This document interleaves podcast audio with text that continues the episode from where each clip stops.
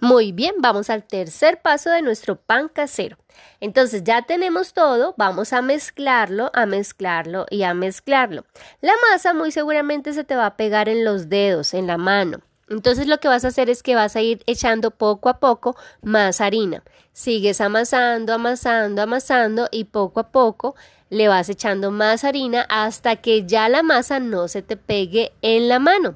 Ese es el punto de la masa.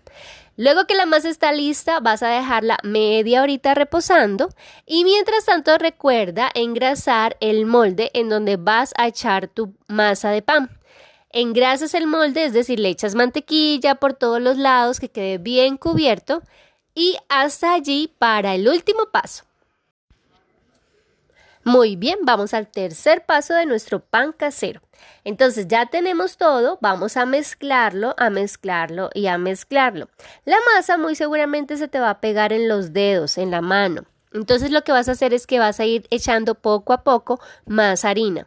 Sigues amasando, amasando, amasando y poco a poco le vas echando más harina hasta que ya la masa no se te pegue en la mano. Ese es el punto de la masa.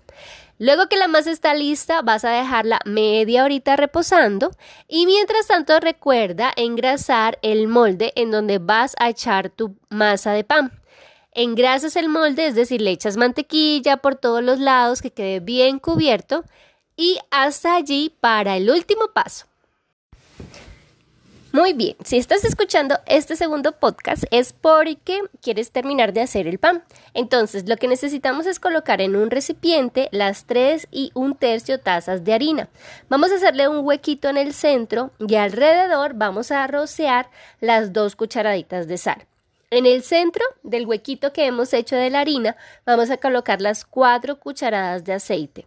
Y mientras tanto, como nuestra levadura se está reposando, está creciendo, vamos a esperar 10 minuticos para que ya haya levado lo suficiente y vamos a vertir esa eh, mezcla de levadura, agua y azúcar en el centro de la harina. Listo.